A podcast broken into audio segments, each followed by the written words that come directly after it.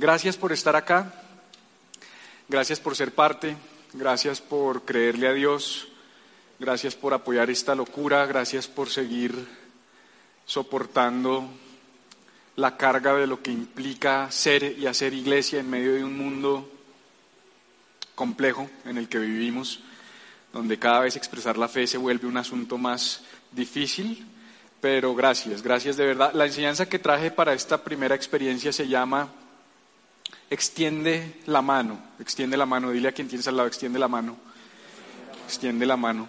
El número 5, por cierto, es el número de la gracia, no sé si lo sabías, estamos en el quinto aniversario, el número 5 es el número de la gracia, y yo sentí una fuerte dirección por parte del Espíritu Santo para hablar de Jesús, que es la manifestación visible de la gracia de Dios, es la expresión visible y tangible de la gracia de Dios en esta tierra, y quise hablar de, encuentros con Jesús. Voy a estar hablando de encuentros con Jesús en esta y en la otra experiencia. Y por supuesto de lo que Él hace en nosotros, de lo que la gracia de Dios hace en nosotros. Quiero leer del libro de Marcos, eh, inspirado creo yo y muchos teólogos por el apóstol Pedro. Marcos escribe Marcos 3, 1 al 6. En otra ocasión, Jesús entró en la sinagoga y había allí un hombre que tenía una mano paralizada. Otra versión dice que había un hombre que tenía una mano seca. Como era día de reposo, era el Shabbat, quienes querían acusar a Jesús lo vigilaban para ver si se atrevería a sanar o a curar al enfermo. Vamos a hablar de todo esto ahorita. Jesús le pidió al hombre que tenía la mano paralizada que se parara frente a todos y les preguntó a los otros, ¿qué es lo correcto hacer en el día de reposo? ¿El bien o el mal? Una pregunta básica por parte de Jesús. ¿Qué es correcto hacer el día de reposo? ¿El bien o el mal? Está en una sinagoga, ¿no? ¿Tú qué crees que van a decir los de la sinagoga? Estuvieran en un bar, de pronto la gente dice el mal, pero está en una sinagoga. ¿Qué es bueno hacer en el día de reposo? ¿El bien o el mal? ¿Este es un día para salvar la vida o para matar? Pregunta Jesús. No le contestaron.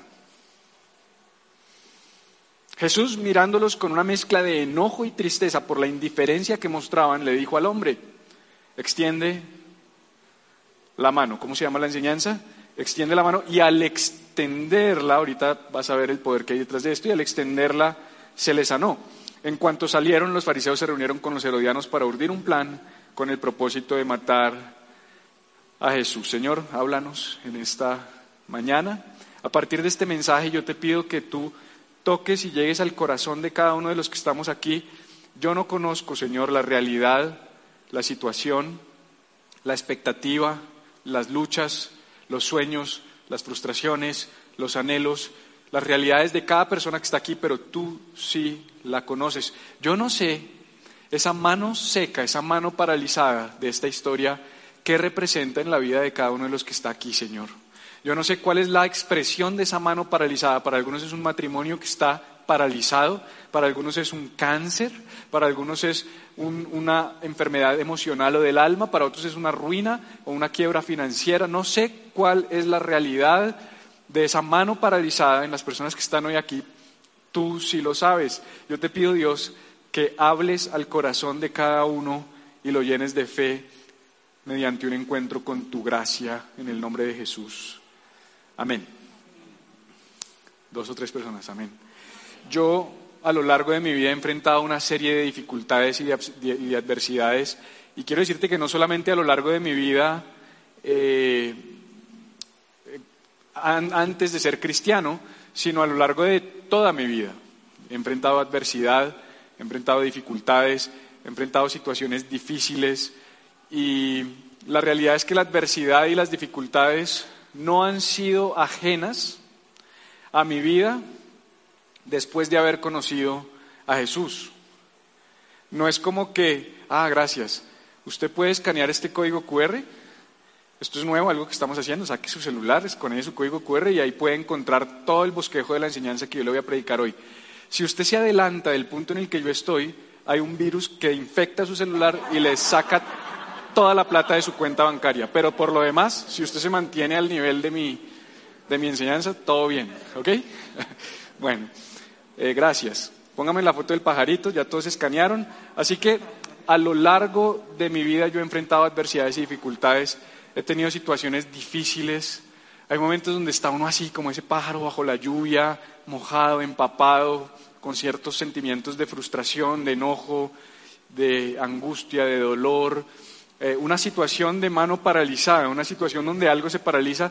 Y, yo me acuerdo que yo pensaba que ser cristiano significaba no tener problemas. Yo pensaba que como, conocía a Jesús y como llegué a un lugar donde todo el mundo se ve tan alegre y todo el mundo se ve tan bien, eso, eso, significa ausencia de problemas, eso significa que no voy a tener dificultades. Yo pensaba que los pastores no tenían problemas, yo pensaba, pensaba que si yo servía a Jesús nunca nada me iba a pasar, pero la realidad es que me di cuenta que eh, eh, en el medio de mi vida, en el medio de mi cristianismo, en el medio de mi, llamado ministerial, aún después de que decido dedicar mi vida a servir a Jesús, he tenido muchas adversidades, muchas dificultades, he enfrentado muchas situaciones difíciles. En nuestra familia hemos visto la enfermedad, hemos visto crisis relacionales, matrimoniales, eh, seres queridos han muerto, hemos visto situaciones financieras difíciles y adversas, hemos sido traicionados, nos han robado, o sea, muchas cosas hemos vivido. Jesús dijo, en el mundo tendréis aflicción, dificultad, pero confía que yo he vencido al mundo. Y, sabes, me, gusta mucho este pasaje en Romanos 8 del 35 al 39, donde Pablo dice, ¿quién podrá apartarnos del amor de Cristo? Es una pregunta que hace Pablo. ¿El sufrimiento?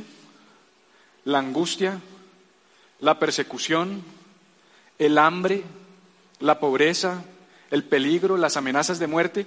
Las escrituras dicen, por tu causa nos amenazan de muerte todo el tiempo, nos tratan como ovejas de matadero. A pesar de todo, di conmigo, a pesar de todo, a pesar de todo, nuestra victoria es absoluta gracias a Cristo que nos amó. Y mira lo que dice el 38, estoy convencido. Otra versión dice, estoy seguro, estoy persuadido, estoy convencido, dice Pablo, de que nada, otra versión dice ni nadie, nada ni nadie, de que nada nos podrá separar o nada podrá apartarnos de su amor.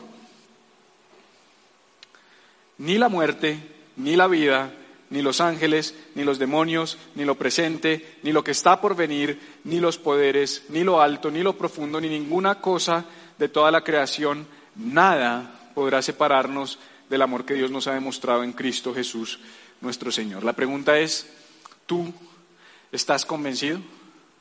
¿Tú estás seguro? ¿Tú estás persuadido? Te puedes unir a las palabras de Pablo y decir, estoy convencido.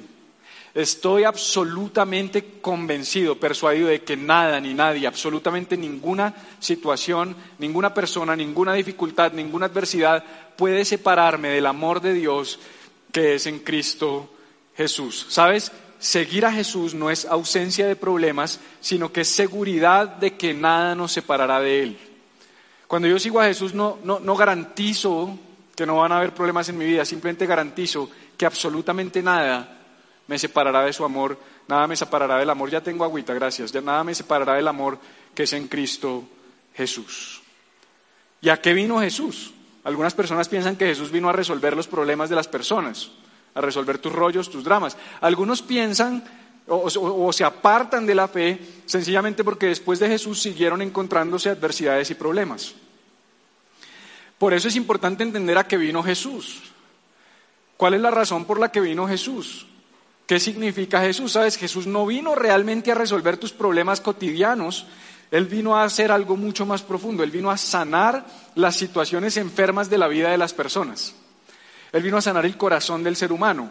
Como consecuencia de un corazón sano se empiezan a manifestar diferentes cosas en la vida de las personas, pero Él vino realmente a corregir sistemas, a corregir los sistemas de creencias, a, corregir los sistemas que crean y producen esas situaciones o, o esos problemas. Él vino a atacar la raíz de los problemas del ser humano, no las ramas. Él vino a atacar eh, el corazón de un sistema, no las situaciones que se presentan. Y a partir de esta historia que estamos leyendo, que empecé leyendo, yo quiero que veamos cinco cosas que Jesús viene a desafiar en nuestras vidas.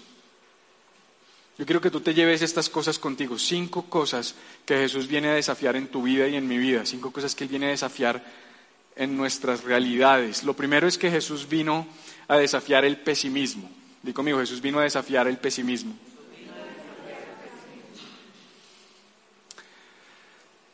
Es tremendo porque dice Marcos 3:2, como era el día de reposo, quienes querían acusar a Jesús lo vigilaban para ver si éste se atrevía a curar el enfermo. Fíjate que Jesús llegó a este lugar, a esta sinagoga, y había unas personas que su motivación del corazón era específicamente vigilar si Jesús cometía alguna infracción para apedrearlo o para crucificarlo. O sea, ellos estaban buscando lo malo. Ellos de entrada, la disposición o la predisposición de su corazón era de antemano buscar lo malo. Hay personas que en su vida ya están predispuestos hacia lo malo, hacia lo negativo, hacia el pesimismo. Pesimista es aquel que vive buscando lo malo en todo lo que le rodea. O sea, pesimista no es solamente una persona que es negativa, sino es una persona que intencionalmente siempre anda buscando lo que está mal. Es esa persona que siempre ve el vaso medio vacío, es esa persona que siempre ve la mancha, el punto negro en la pared blanca. Y Jesús vino a desafiar eso en tu vida y en mi vida, porque en muchos de nosotros hay una tendencia natural al pesimismo. Hay una tendencia a ver lo negativo. En medio de tantas cosas buenas y maravillosas nos aferramos a lo negativo. Mira, el pesimismo sucede cuando nos enfocamos en las situaciones sin considerar nuestra fuente de bendición. Cuando tú te enfocas en la realidad que estás viviendo sin considerar quién es tu fuente de bendición, tú te vuelves una persona pesimista. Nosotros debemos considerar más arriba. Hace un tiempo yo estaba en una situación de pesimismo en mi corazón. No hace mucho, no te estoy diciendo hace unos años, no, no, este año, hace unos meses. Estaba en una, eh, en una nube densa de problemas y de situaciones y yo decidí meterme en la nube. Y un amigo pastor con quien estuve hablando me dijo, saca tu cabeza del lodo Salte de esa situación y mira desde arriba. Y solo eso, no sabes el impacto que tuvo en mi corazón. No, no cambió nada. Eso es lo tremendo. No cambió nada. Pero la actitud de mi corazón lo cambió todo. Anoche hablamos mucho de actitud en la reunión de líderes. Un cambio de actitud. El pesimismo es una actitud Jesús vino a desafiarla, a decir, tienes que cambiar esa actitud, tienes que dejar de buscar lo malo en todas las situaciones, porque el pesimismo es un acto profético en negativo. O sea que aquí hay muchos profetas. Sí, sí, aquí hay muchos profetas. ¿Por qué nos gusta tanto el profeta cuando viene? No porque sea profeta, es porque habla bien, en un mundo donde todo el mundo habla mal. Entonces, cuando alguien dice algo bueno, tú dices, yo necesito eso, mi alma lo necesita. Yo me preguntaba eso, ¿por qué nos fascina tanto la idea del profeta? Pues claro, yo creo en el don de Dios y en el don de ciencia y en el don de sabiduría y creo en la palabra profética. Pero ¿por qué hay esa fascinación? ¿Por qué nos gusta tanto? Porque en un mundo tan negativo, una voz de aliento, una voz positiva, cautiva el alma. Y Jesús dice, tú tienes que convertirte en un profeta para lo bueno, no en un profeta para lo malo. Cuando tú estás todo el tiempo profetizando lo malo, adivina qué va a pasar. Lo malo. Porque el miedo y el temor son fe en negativo. La fe es la expectativa de cosas buenas, el miedo y el temor es la expectativa de cosas malas. En ambos opera la misma fe, el mismo poder. O sea, no creas que la fe solo opera hacia lo bueno. Es más, en el mundo en el que vivimos hay una tendencia natural donde opera más fácil hacia lo malo. Porque lo dijo Pablo, no te dejes vencer por el mal, vence el mal haciendo el bien. Y todo empieza en tu corazón, todo empieza en tu actitud y en tu mente. Lo primero que Jesús vino a desafiar y quiere desafiar en tu vida hoy es el pesimismo. Proverbios 23, 7 dice, como piensa dentro de sí, así es él. Está hablando del ser humano. Como tú piensas, así eres. En lo que piensas, te conviertes. Nada sirve, nada está bueno, nada está bien, todo está mal, todo va a salir mal, es que esta vida, si vivimos de esa manera, en eso se vuelve nuestra vida.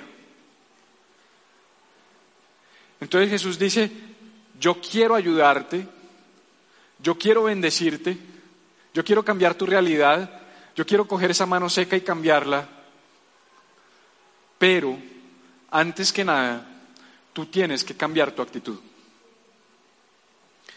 Tu mano seca no se sana en la extremidad, se sana en el corazón. O sea, lo que está diciendo Jesús es, para sanar esa mano necesito primero trabajar en el corazón. Para poder cambiar tu realidad externa, primero tengo que impactar tu situación y tu realidad interna. Lo segundo que Jesús vino a desafiar fueron nuestros prejuicios. Sí que somos prejuiciosos. ¿Sabes qué es un prejuicio? Un juicio previo, prejuicio. Y estamos llenos de prejuicios. Estamos llenos de juicios previos. Estos personajes que estaban allí, en lugar de querer ser testigos de un milagro, querían ser jueces, querían hacer juicios previos. Ellos no vinieron con un corazón expectante para ver el poder de Dios en medio de la sinagoga, sino ellos vinieron a fiscalizar que se cumplieran sus normas y sus leyes sin importar la manifestación del poder de Dios. Porque la religión protege más sus leyes, sus tradiciones, sus protocolos que el corazón de las personas. Y estos hombres tenían muchos juicios previos en su corazón. Y Jesús no puede operar, en un corazón prejuicioso. No puede. Jesús quiere operar, pero no puede porque los prejuicios no le permiten. Son una barrera que impide que Jesús entre y opere en el corazón. Por ejemplo, vivimos en un mundo que le pone rótulos a la gente. Son juicios previos, le ponemos rótulos a las personas. Ah, es que él es de no sé dónde, es que él es latino, es que él es americano, es que él es tal cosa, es que es venezolano, es que ah, está muy viejo, es que está muy joven, es que no viene de una casa rica o es que no tiene estudios. y empezamos a ponerle rótulos a la gente, prejuicios. Y sabes, si tú me pones a mí un juicio, tú inmediatamente pones una barrera entre tú y yo y te privas de lo que yo tengo para darte. Una de las cosas que a mí más me pasa es que la gente está muy, ¿cómo se dice? Como prejuiciada en contra mía, como predispuesta, gracias. O sea, hay un prejuicio. ¿Por qué? Porque me ven serio, a alguien les dijo ese tipo es serio, cualquier cosa, entonces cuando me conocen ya hay una barrera. Pero los que se atreven a derrumbar la barrera de los prejuicios y conocerme, después dicen, yo no pensé que tú fueras así. Yo no pensé que tú fueras una persona tal, tal cosa. Yo no pensé, y, se privan de la bendición que soy yo, por favor. No, mentira, mentira. Yo tenía que hacerlo reír. Se privan de la bendición que cada uno de nosotros porta. Todos los que estamos aquí somos una gran bendición.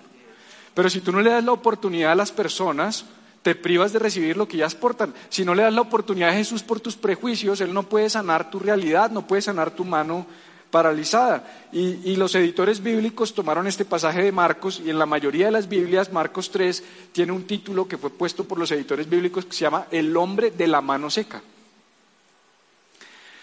Y esto es tremendo porque los que hicieron la Biblia supuestamente eran hombres de Dios y hombres de fe, los que, los que la hicieron no, los que la editaron. Y el hombre de la mano seca, la mujer adúltera, el hombre pecador, el ladrón. Y yo no sé si tú entiendes la diferencia que hay entre decir, ah, llegó el ladrón o llegó el tipo que roba. Es diferente. Llegó la persona que roba. llegó la adúltera o llegó la mujer que estaba en una situación de adulterio. Llegó eh, el enfermo o llegó la persona que tiene una enfermedad. Es diferente, hay que tener cuidado con nuestras palabras, son prejuicios, hay que tener, no solamente hacia otros, hacia ti. Estoy jodido, estoy fregado, estoy en la olla. No te pongas esos rótulos porque puedes estar impidiendo que el poder de Dios opere en tu vida. Dice, en otra ocasión, Jesús entró a la sinagoga y había allí un hombre que tenía una mano paralizada. O sea, está abordando la realidad, pero antes de, antes de la situación está la dignidad de la persona. Había allí que un hombre que tenía una mano paralizada, no el hombre de la mano paralizada, es diferente. Tenemos que tener cuidado con nuestros prejuicios. Jesús le pidió al hombre que tenía la mano paralizada que se parara enfrente de todos.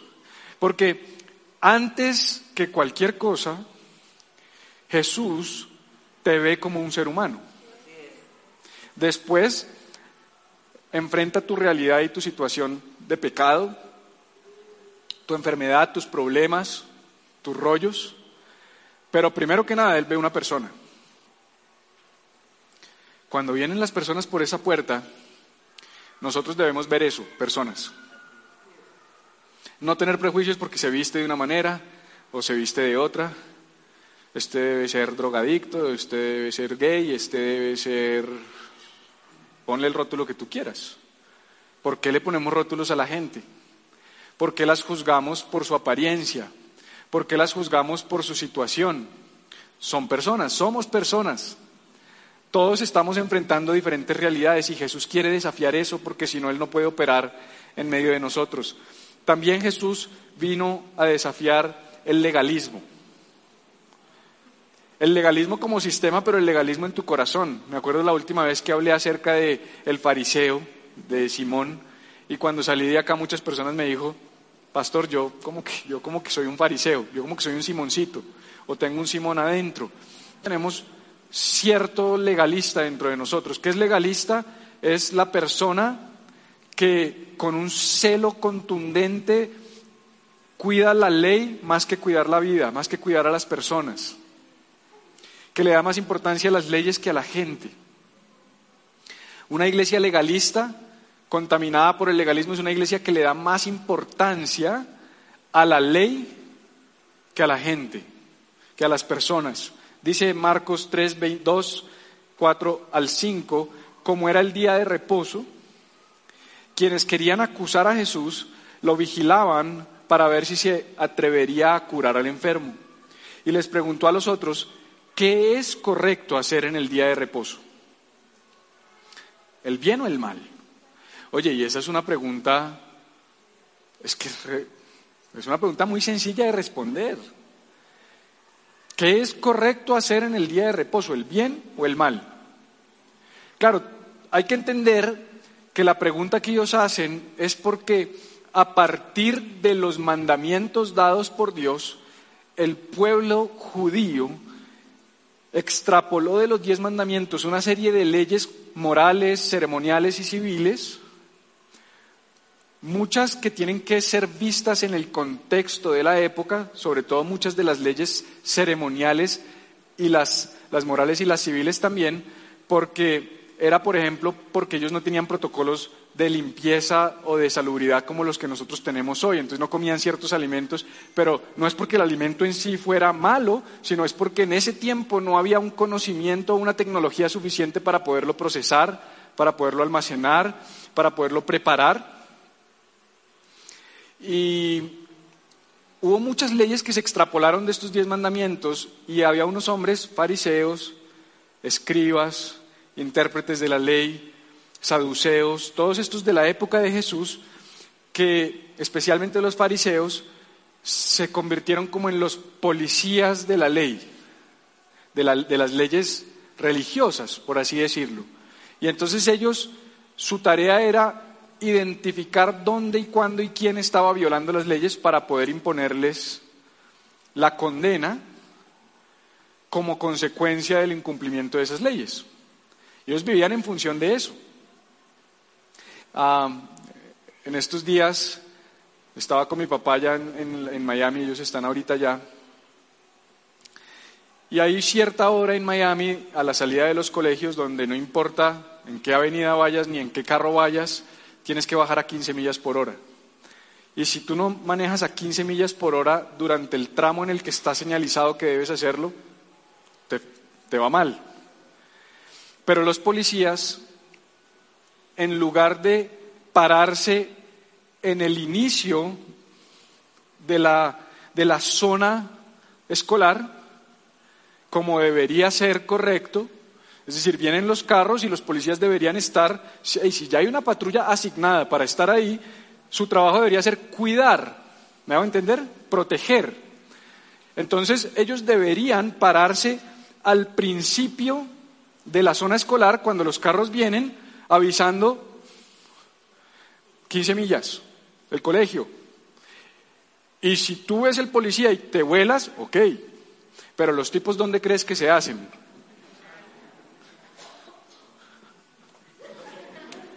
Con su pistolita. Eso no es Andy. Y lo vimos y es que se siente desagradable. O sea, es como que su tarea es pescarte haciendo la infracción. No, no, su tarea no debería ser pescarte haciendo la infracción, su, tarea debería ser cuidar los niños. Porque si él está pendiente de cuidarte que cometas la infracción, el problema cuál es? Que puedes cometerla y atropellar a un niño. O sea, que a él le importa más ponerte la multa, así atropelles al niño. Pero lo que a él le debería importar es, no me importa ponerte la multa, lo que me importa es que no... Ah, ¿Me va a entender? Bueno, así esa es la religión. El religioso lo que le importa es cogerte en la infracción, no que no la cometas. Esa es la diferencia entre una iglesia religiosa y nosotros. A la religión lo que le interesa es capturarte en la infracción y maldecirte. A nosotros lo que nos interesa es advertirte para que no la cometas. No, no nos malinterpretes. No es que acá te digamos, cométela, haz lo que se te dé la gana. No, no, no, no, no. La cometas, no te va a ir bien. Pero mi mensaje no es de condenación porque lo hiciste, sino es de prevención para que no lo hagas. Y si lo haces, tranquilo, vamos a ayudarte a salir de ahí y no la vuelvas a cometer. Y eso fue lo que Jesús vino a desafiar. ¿Qué es correcto? ¿Hacer el bien o hacer el mal? Ah, no le respondieron. Entonces Jesús cambia la pregunta. Les pregunto de otra manera. ¿Este es un día para salvar una vida o para matar? No le contestaron. Jesús mirándolos con una mezcla de enojo y tristeza por la indiferencia que mostraban, le dijo al hombre, extiende la mano. Oye, qué tremendo. Estos tipos, su ley, Dios vino, Dios, Dios estableció el Shabbat, por cierto, quiero ser muy claro en eso. O sea, Dios estableció el día de reposo. Pero él, estableció el día de reposo como un principio general de descanso no como una ley de que es que si no coges este día y mejor dicho te va a caer la roya. No, no, no, es un día, es un principio. Te conviene descansar, te viene bien descansar. Eh, la ley, la, la instrucción de Dios es trabajas, trabajas, trabajas, trabajas, trabajas, trabajas, descansas, trabajas, trabajas, descansas.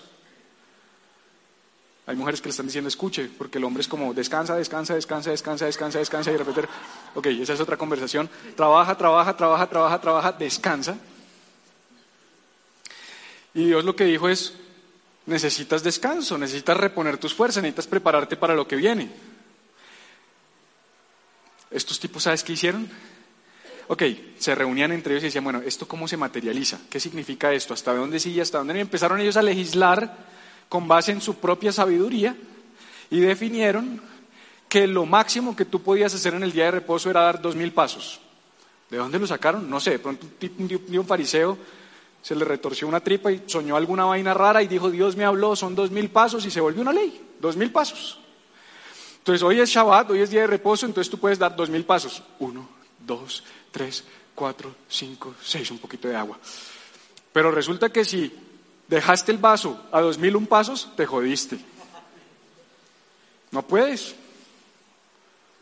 No puedes dar un paso más. O sea, no sé si logras entender lo absurdo que se convirtió todo esto, lo, lo, absurdo que a veces nosotros podemos coger el corazón de las cosas de Dios y volverlas unas leyes sin sentido. Cuentan muchas personas cuando van a Jerusalén que si se suben en un elevador el día de reposo y se sube un judío practicante, lo que le dice es, puedes oprimir el botón porque es que si yo lo oprimo se considera trabajo. Pero si tú lo oprimes, yo voy en coche. O sea, es absurdo. Perdóname, es absurdo. Es un principio de descanso. Me acuerdo también de esta otra historia en la que Jesús estaba con sus discípulos y sus discípulos tenían hambre, iban caminando en un día de reposo y había un cultivo y la ley decía que en los cultivos, si tú eras dueño de un cultivo y el cultivo era este cuadro que está acá, tu cultivo, eh, la ley decía que tú debías dejar a los extremos de los cultivos un margen para que todos los alimentos que cayeran por fuera de esa línea fueran para que las personas que no tenían que comer pudieran comer. Era una ley, o sea, tú podías ir a un cultivo y ver si había caído un manguito o había caído una guayabita o una frutica o bueno, unas espigas y decir, yo soy pobre, eh, la ley protegía a los pobres en ese sentido, puedo comer de lo que cayó y no es robo. Y los discípulos iban caminando y encontraron unas espigas en, el borde del cultivo y tenían hambre y aquí estaban los, ya, con el radar y en vez de decir, estos manes tienen hambre, démosles de comer, dijeron, ¿qué van a comer? se lo va a meter en la boca, se lo va a... Y cuando comieron les cayeron encima a criticarlos. Y Jesús dice, el día de reposo fue hecho por causa del hombre y no el hombre por causa del día de reposo. Esto es muy, muy importante. ¿Qué fue hecho para quién? ¿La ley fue hecha para el hombre o el hombre fue hecho para la ley? Esa es la pregunta que estaba haciendo Jesús. Estaba ahí en la sinagoga. Hay un hombre paralizado. Él quería sanarlo, pero los tipos decían, si lo sana lo apedreamos, lo cogemos, aquí es, aquí fue. Y él hace una pregunta muy sabio. ¿Se puede hacer lo bueno o lo malo en el día de reposo? Y yo me imagino los tipos mirando al hombre y mirando a Jesús, y nos corchó, quedémonos callados. Y por la indiferencia del corazón, Jesús se incomoda. El legalismo que puede haber en tu corazón incomoda y molesta a Jesús. Y tú de pronto te preguntas, ¿por qué esto no ha pasado, ¿por qué esta situación? Examínate. Si hay algo de legalismo en tu corazón, eso incomoda a Jesús, lo molesta. Número cuatro, y son cinco, Jesús vino a desafiar el orgullo. Él vino a desafiar el orgullo que hay en tu corazón. Dice la Biblia aquí que Jesús le pidió al hombre que tenía la mano paralizada que se parara enfrente de todos. Ahora, tú tienes que entender algo. En los tiempos de Jesús, una persona con una incapacidad física visible era una persona marginada por la sociedad. Pregunta, ¿en estos dos años desde que empezó el COVID alguna vez has estornudado en un lugar público? ¿Y no te sientes como el peor canalla del planeta? Bueno, Así y peor se sentía la gente con algún tipo de discapacidad en los tiempos de Jesús, porque lo que de entrada se creía es que había una maldición sobre él, o una enfermedad sobre él, o una plaga sobre él, y entonces las personas evitaban a este tipo de, personas. Cualquier persona con una enfermedad visible era marginada. Y este hombre en medio de esta situación, ese día se arriesgó a entrar en una sinagoga. Esto era prohibido. Él no podía ir a una sinagoga. Oye, ¿no te parece tremendo que el lugar que más debería recibir a los enfermos les privaba el acceso? Pero este hombre no debía estar en una sinagoga. Lo más probable, la Biblia no lo dice, es que este hombre, no traje chaqueta y no quiero mostrar mi, six-pack, pero es que este hombre tuviera, ¿ya? La mano metida o escondida. ¿Alguna vez has visto a alguna persona con alguna situación visible y que se le ve su vergüenza, que se tapa, que se cubre?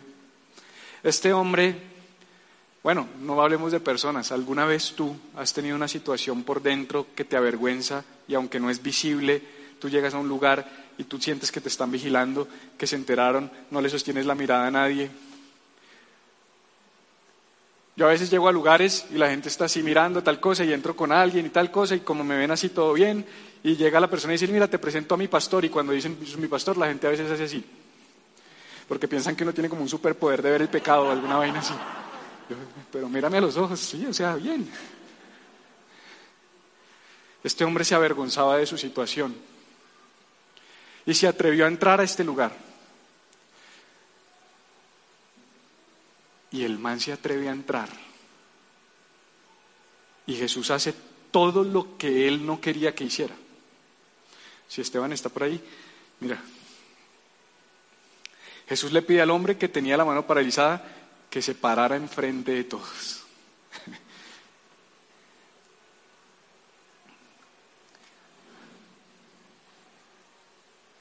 Es tremendo porque como que a veces pensamos que, de alguna manera pensamos que Dios o que Jesús siempre va a hacer todo lo que tiene que ver con atender o, o enfrentar las áreas difíciles de nuestra vida en super mega privado. O sea, Jesús pudo haber acercado a este señor y decirle, vamos afuera. O entrar y como la atención estaba sobre Jesús, decirle a Pedro, Pedro, dile al man que salga. ¿O tú crees que Jesús solo podía sanar dentro de la sinagoga? O sea, Jesús estaba más interesado en desafiar un sistema que solucionar un problema. Jesús solo hubiera podido, Jesús podría haberse levantado ese día y decir, ay, qué locha ir a la sinagoga y mandar un poder para que sanara al hombre sin ir hasta allá. ¿Me entiendes? Pero Jesús quería ir ahí. Porque él quería tratar con el sistema religioso, pero él quería tratar con el corazón del hombre. y si no me pusiste atención en toda esta reunión, ponme atención en los cuatro segundos que me quedan. De verdad, aquí está el momento clave. Todo lo demás fue carreta. Esto es lo importante está acá.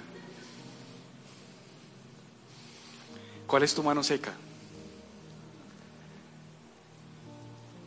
Porque es que hay personas que están viviendo situaciones difíciles en su vida, en su corazón, en su matrimonio, en su realidad. Y quieren que Dios los sane en su cuarto, a solas. No quieren hablar con los pastores, no quieren hablar con los líderes, no quieren hablar con su esposa o con su esposo, no quieren hablar con sus padres, no quieren, no quieren traer a la luz esa realidad oculta y oscura que hay en su corazón. Y Jesús dice, mientras tengas la manito ahí tapada, brother, no, ven, párate, y además que Jesús, párate al frente, porque el que no quiere caldo, eso es bíblico, se le dan dos tazas, ese versículo sale de ahí. El que no quiere caldo se le dan dos tazas. El hombre no quería, pero lo ponen ahí.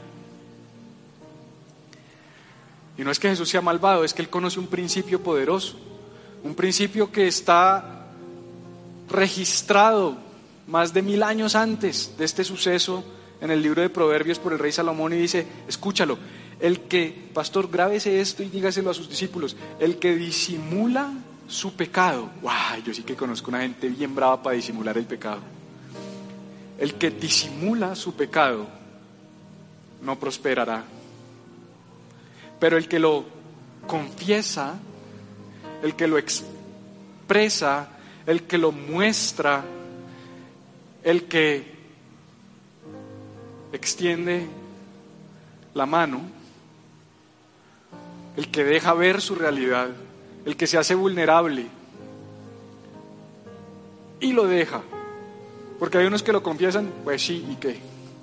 Ahí no va a pasar nada. Fíjate cómo son las líneas de finas. Está el que lo oculta y está el que se jacta. Y está en el medio, el que lo muestra con un poquito de vergüenza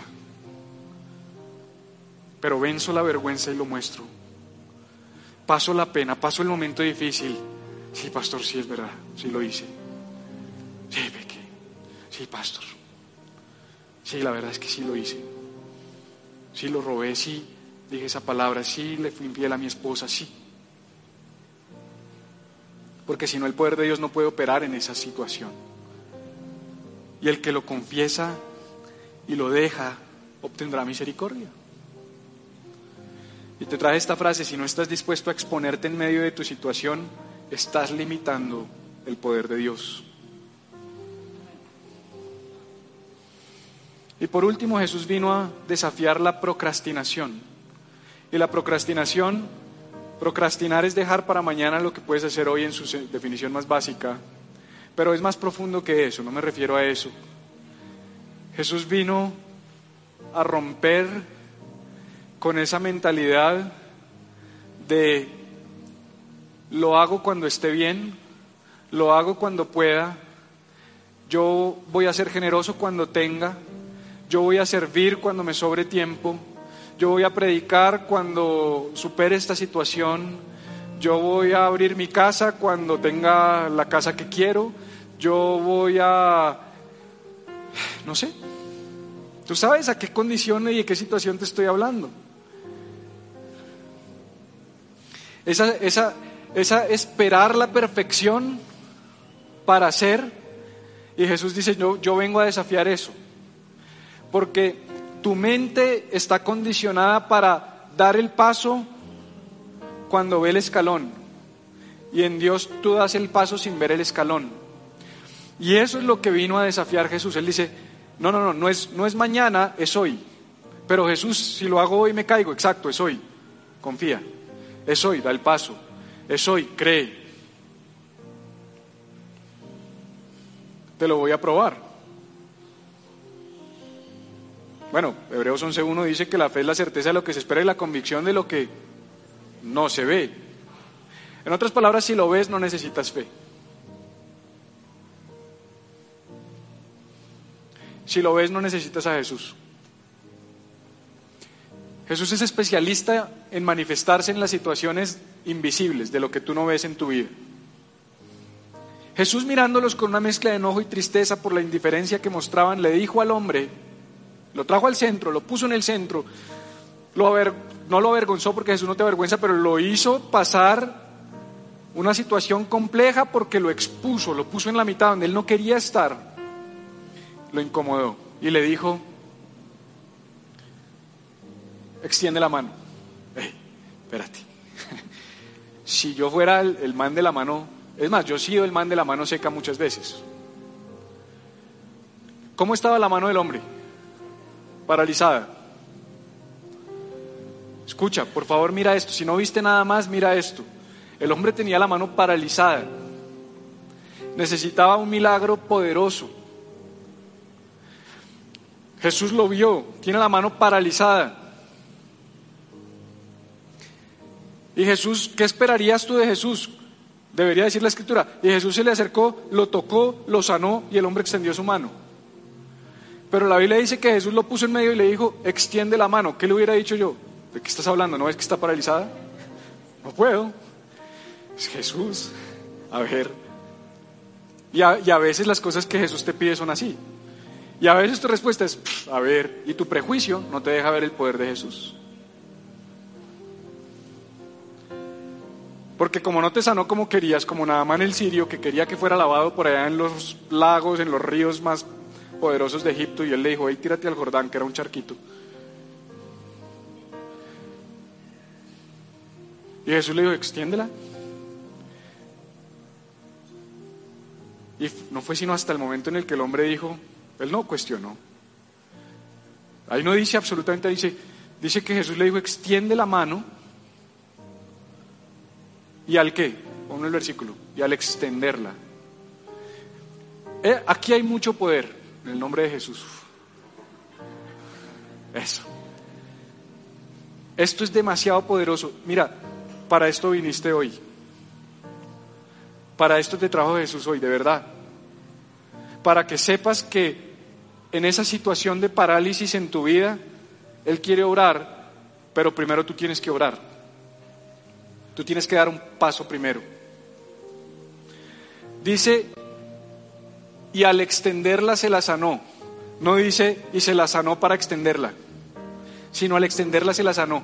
Cuando tú haces eso imposible, incómodo, improbable, ilógico, Él dice, ahí está ¿Qué tienes que hacer para que Jesús sane tu mano? Ponte sobre tus pies, que ya con esto yo me despido, pero de verdad que yo no sé cuál es tu situación. Yo no sé cuál es tu realidad. Algunos tienen parálisis en los sueños, parálisis en el corazón, parálisis en la fe, parálisis algunos tienen seca, seca su vida, seca su alma, seca su matrimonio. Una situación física, de pronto una enfermedad, un diagnóstico médico. Nuestro trabajo no es cuestionar si Dios quiere o no quiere, si puede o no puede, si lo va a hacer, si no lo va a hacer. Nuestro trabajo es creerle y decir, yo extiendo mi mano, Señor. Yo extiendo mi mano. De tantas formas pudo haber reaccionado ese hombre ahí medio, no, no, ¿qué le pasa? Yo no me voy a exponer, me van a pedrear, me van... no había prejuicios. El hombre lo dejó todo, dejó los prejuicios, dejó el legalismo, dejó el orgullo, dejó la falta de fe. ¿Qué tienes que dejar tú hoy para que Jesús obre en tu vida? Ahí donde estás, un minuto, un minuto. Ahorita les voy a empezar a llamar uno por uno, les voy a poner aquí al frente para que todos nos cuenten cuál es esa parálisis. No, mentira. Tú dile en tu corazón, Señor, yo te voy a creer, yo te creo. Ni siquiera te voy a creer, te creo. Yo te creo, Señor. Ese paso que tú me estás pidiendo que, que hace tiempo vengo sintiendo que tengo que darle y que parece una locura, yo lo voy a dar, Señor. Yo no sé cuál es, yo sí sé cuáles son los pasos que yo tengo que dar en mi vida. A veces es simplemente hablar con alguien y contar una situación. A veces es tal vez pedir que alguien ore por ti, a veces es viajar a algún lugar, a veces es dar una ofrenda, a veces, y no me malinterpretes, no, no creemos en dar ofrendas para comprar el favor de Dios, lo digo es porque hay personas que yo sé que aún Dios les puede estar diciendo, sé generoso, dale eso a tus padres, dale eso a tu familia, dale eso a la iglesia, dale eso a esa persona que lo necesita. Señor, pero no tengo, si, me, si doy eso me quedo sin nada. Extiende tu mano.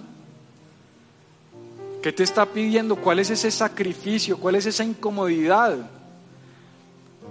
Si tú tienes ese encuentro con la gracia, yo sé que tu mano se sanará. Gracias Jesús. Hoy te bendecimos y te damos gracias. Gracias por esta comunidad, una casa de gracia, Señor. Gracias por encontrarnos donde estamos. Tú fuiste hasta esa sinagoga a buscar a ese hombre. Tú llegas donde yo estoy y te encuentras conmigo. Vamos a cantarle a Jesús, iglesia.